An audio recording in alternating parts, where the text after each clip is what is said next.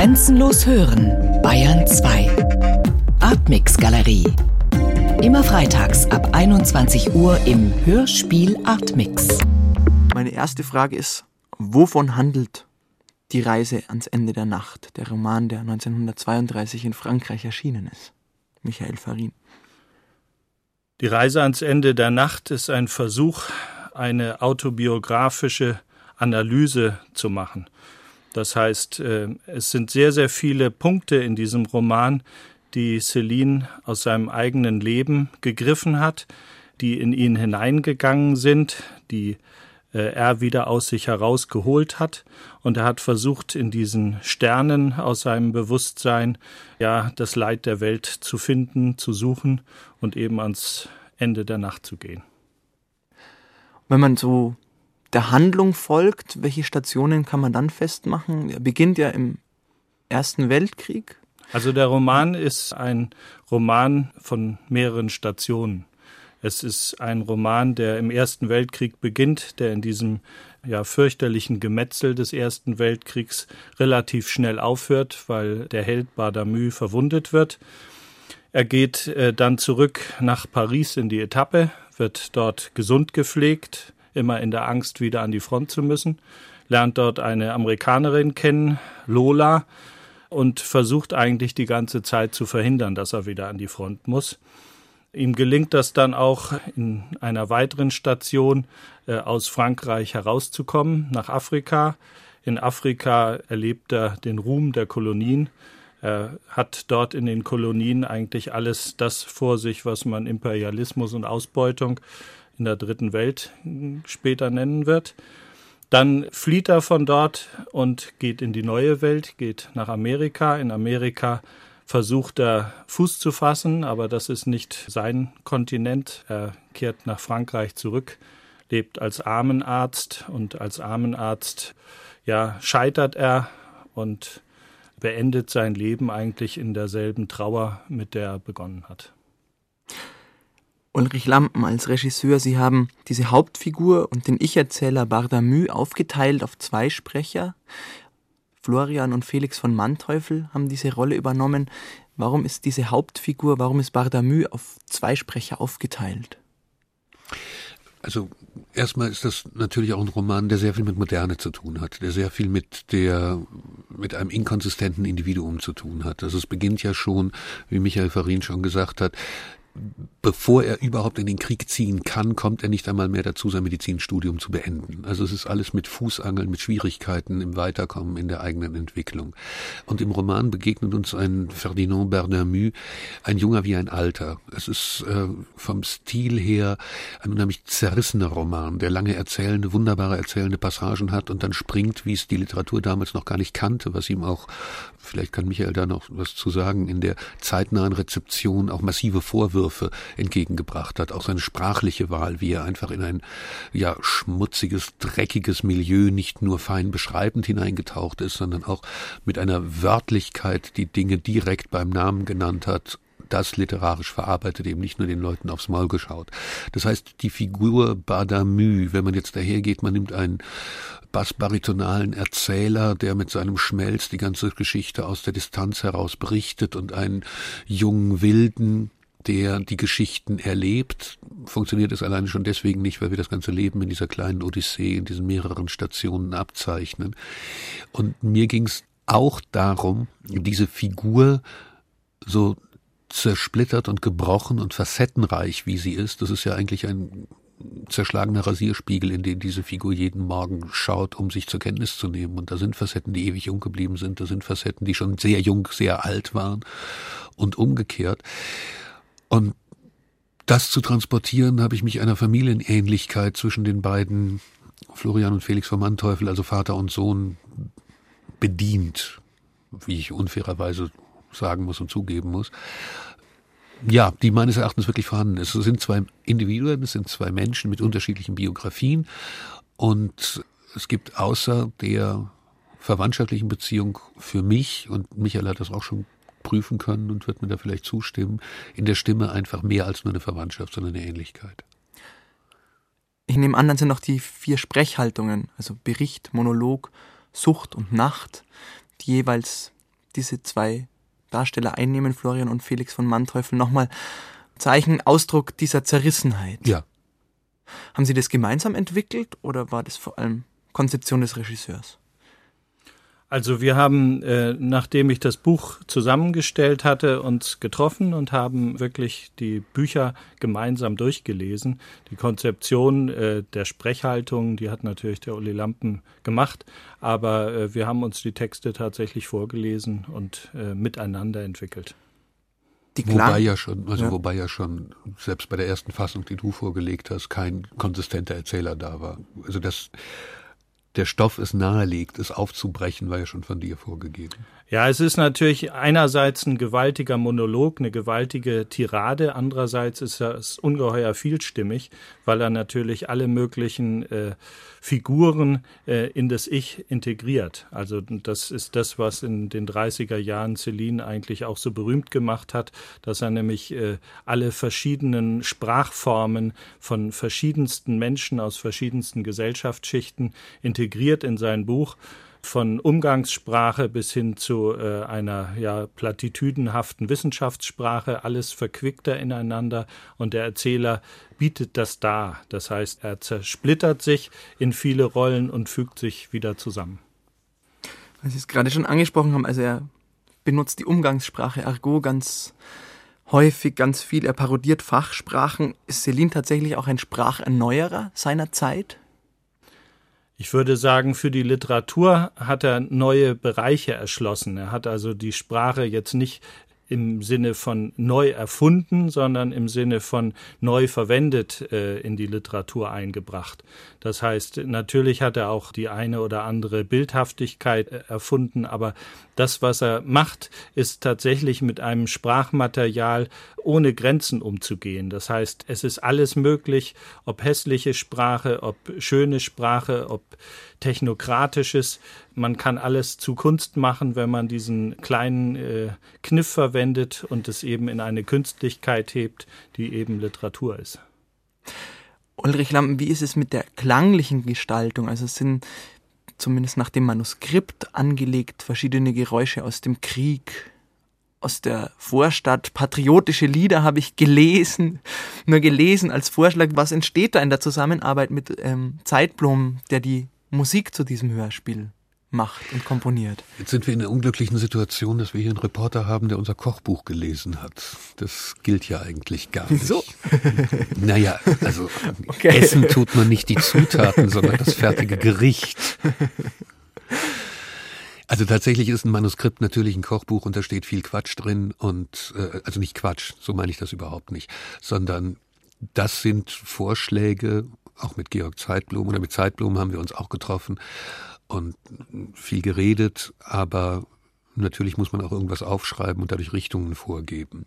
Und so ist das zu verstehen, was da zu hören sein wird. Also ich habe in meinem Plattenschrank eine 10 CD umfassende kleine Edition der frühesten Aufnahmen des französischen Chansons von 1900 bis 1920, wo eine ganze Platte exotischen Liedern, da sind dann man darf es gar nicht so nennen, aber Negergesänge drauf und andere Sachen.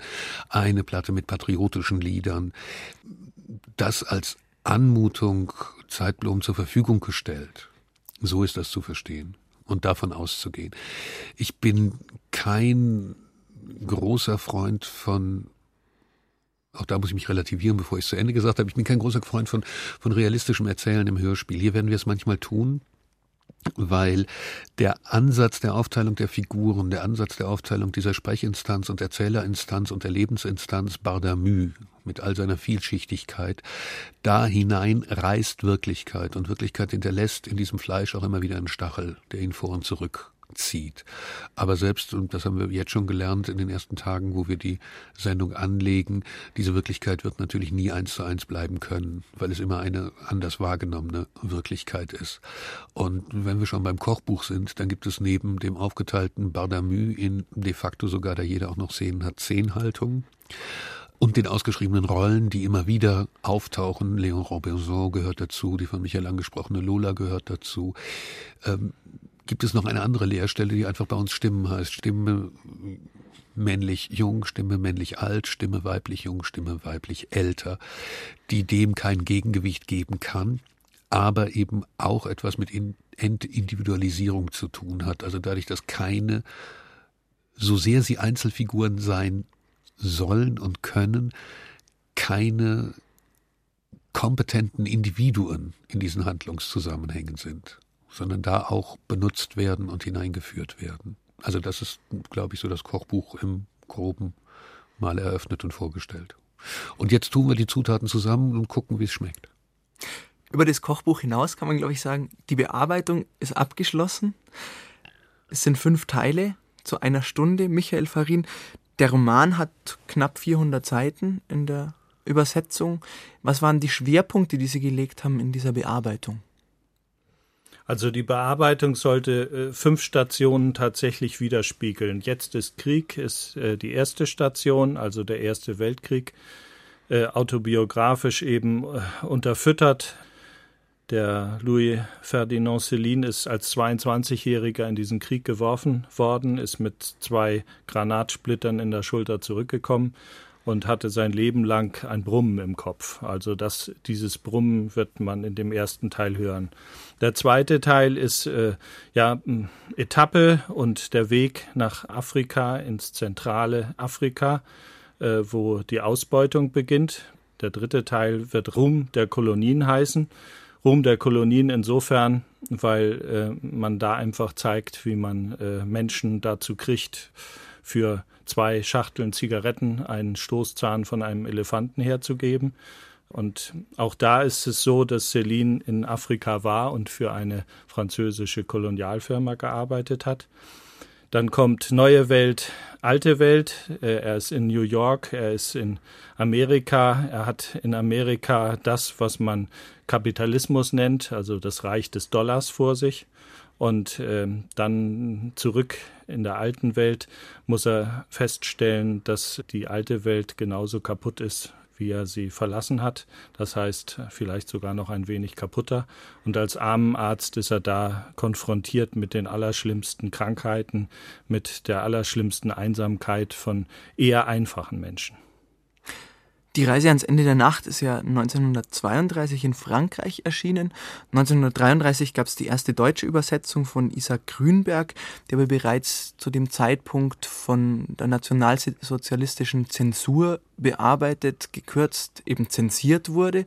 Und dann hat es sehr, sehr lange gedauert, bis 2003 eine neue Übersetzung von Hinrich Schmidt-Henkel erschienen ist, dieses Romans. Das Hörspiel folgt jetzt auch der neuen Übersetzung von Hinrich Schmidt-Henkel. Was macht die besonders? Was macht er besser als die vorherige Übersetzung? Naja, also Sie haben ja den Namen des Übersetzers genannt und des ersten Übersetzers und Schmidt-Henkel schreibt in seinem Nachwort, dass er sich das gar nicht traut, so zu formulieren, weil man gar nicht feststellen kann, was von ihm ist, den er wohl aus anderen Arbeiten sehr schätzt und was äh, redigiert ist. Fakt ist einfach, ein eine nationalsozialistische Literaturzensur hat mit einem solchen Helden extreme Schwierigkeiten.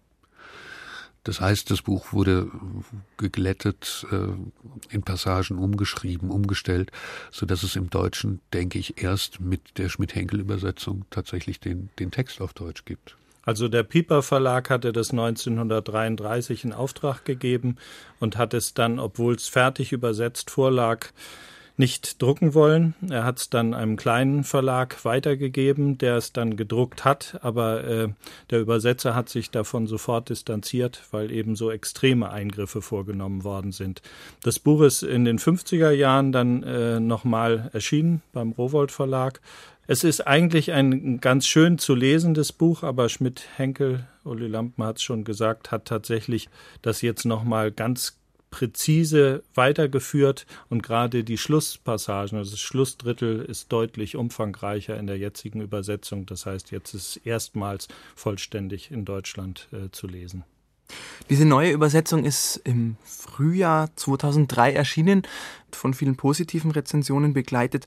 Thomas Laux hat damals in der Neuen Zürcher Zeitung geschrieben, dass in der Übersetzung deutlich wird, wie sehr Melodie und Rhythmus in diesem Text von Celine ineinandergreifen und hat das Ganze einen Existenzrap genannt. Können Sie mit diesem Urteil was anfangen, Uli Lampen? Existenzrap? Damit kann ich natürlich überhaupt nichts anfangen. Das sind auch Bilder, die jedem Journalisten freigestellt sind. Was diese Übersetzung oder was den Text auch schon im Französischen auszeichnet, ist natürlich ein ungeheures Sprachgefühl und eine Virtuosität in Sprache, wo Rhythmus ein ganz wichtiges Element ist. Und das hat Schmidt-Henkel hervorragend übertragen, soweit ich das überhaupt beurteilen kann. Ich kann es natürlich nicht beurteilen. Insofern, ja, liegt diese Metapher nahe.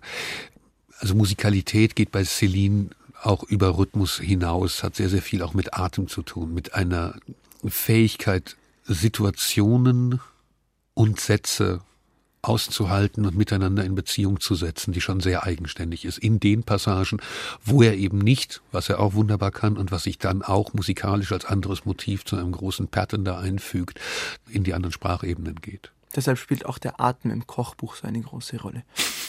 Vielleicht. Eine Frage, wenn man sich mit Celine beschäftigt, wenn man liest über ihn, seine weiteren Werke, dann fällt immer auf und man bleibt immer hängen, weil er 1937 ein extrem antisemitisches Pamphlet verfasst und auch veröffentlicht hat und in, in seinem weiteren Leben immer wieder mit dem Antisemitismus in Verbindung gebracht wurde, dazu stand, eine schwierige politische Einstellung hatte, um es mal so zu formulieren.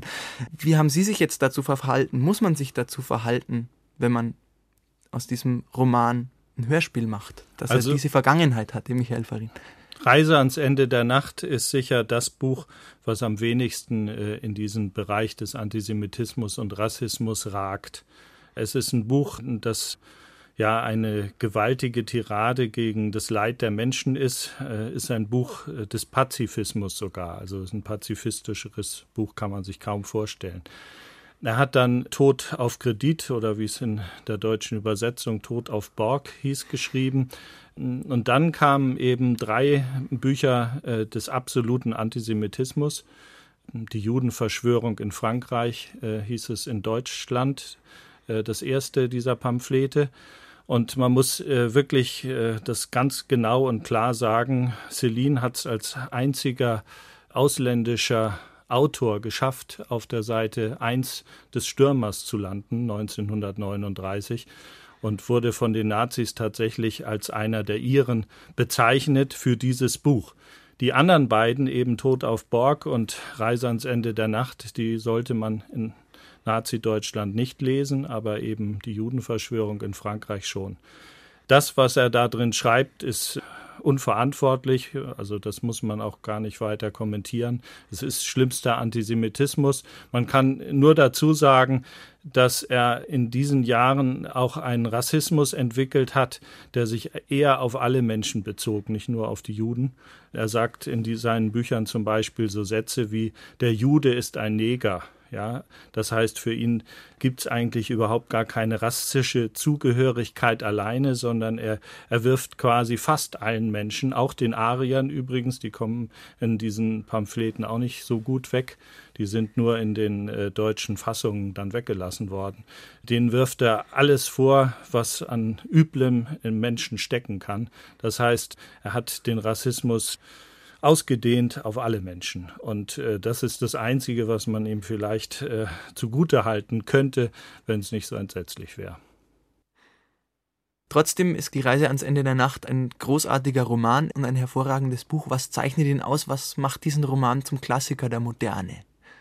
Eine Frage an den Regisseur wie an den Bearbeiter, Ulrich Lamm. Nee, die erste, An ja, die erste Antwort, er ist ja also es waren ja einige Schauspieler hier und äh, einige kannten es, wenige kannten es, die meisten kannten es nicht, die mittelalten Kollegen kannten es nicht, weil Celine eben aufgrund seiner antisemitischen Äußerungen für auch in der Rezeption dann für bestimmte Kreise stigmatisiert war und man auch die früheren Sachen und die späteren Nauten oder sonst was nicht zur Kenntnis genommen hat. Der verblüffendste kleinste Tenor war, keiner konnte es glauben, dass das Buch 75 Jahre alt ist. Und das, äh, das hat nichts mit melodramatischer Rührung, die auch genügend und sehr genau und präzise durch die Figuren drin vorhanden ist, sondern es ist einfach, es erreicht einen direkt. Trotz aller Sprachvirtuosität, über die wir gesprochen haben, erreicht es den modernen Menschen direkt, diese Beschreibung, diese Reise ans Ende der Nacht. Interessant für mich war, dass äh, Trotzki äh, eine hymnische Besprechung diesem Buch gewidmet hat. Und Louis Aragon und Elsa Triolet haben das dann ins Russische daraufhin übersetzt. Celine ist dann nach Russland gefahren und hat ja also sich dort äh, umgeschaut, hat ein antikommunistisches Pamphlet geschrieben, so wie er, als er in Amerika war, ein antikapitalistisches Pamphlet geschrieben hat. Er hat eigentlich immer gegen alles geschrieben und diese Reise ans Ende der Nacht ist, wenn man so will, ein Aufschrei gegen alles Ungerechte in dieser Welt und es ist mehr als ähm, ja eine Stellungnahme, eine Weltanschauung, sondern es ist einfach Ausdruck eines großen Leidens. Ich habe mitgebracht ein kleines Büchlein, und zwar das Buch Reise ans Ende der Nacht ist Elizabeth Craig gewidmet, einer Frau, mit der acht Jahre zusammen war. Die wurde Anfang der 80er Jahre des letzten Jahrhunderts gefunden. Da war sie 86-jährig und hat ein wenig über Celine erzählt in der Zeit, wo er genau diese Reise ans Ende der Nacht geschrieben hat. Ich lese jetzt einfach mal so ein paar Passagen daraus vor. Ich fand Celine schön, ja, wenn er glücklich war, aber sobald er düster und unruhig war und über die grässlichen Gestalten grübelte, die in seinem Roman vorkamen, fand ich ihn entsetzlich. Er machte alle diese Leute zu Scheusalen. Waren sie wirklich alle so gemein? Wer weiß. Mir ist es unverständlich, wie er mit all diesen widerlichen Typen im Kopf leben konnte. Es kam mir immer so vor, als habe er sein eigenes Leben beinahe absichtlich vergiftet.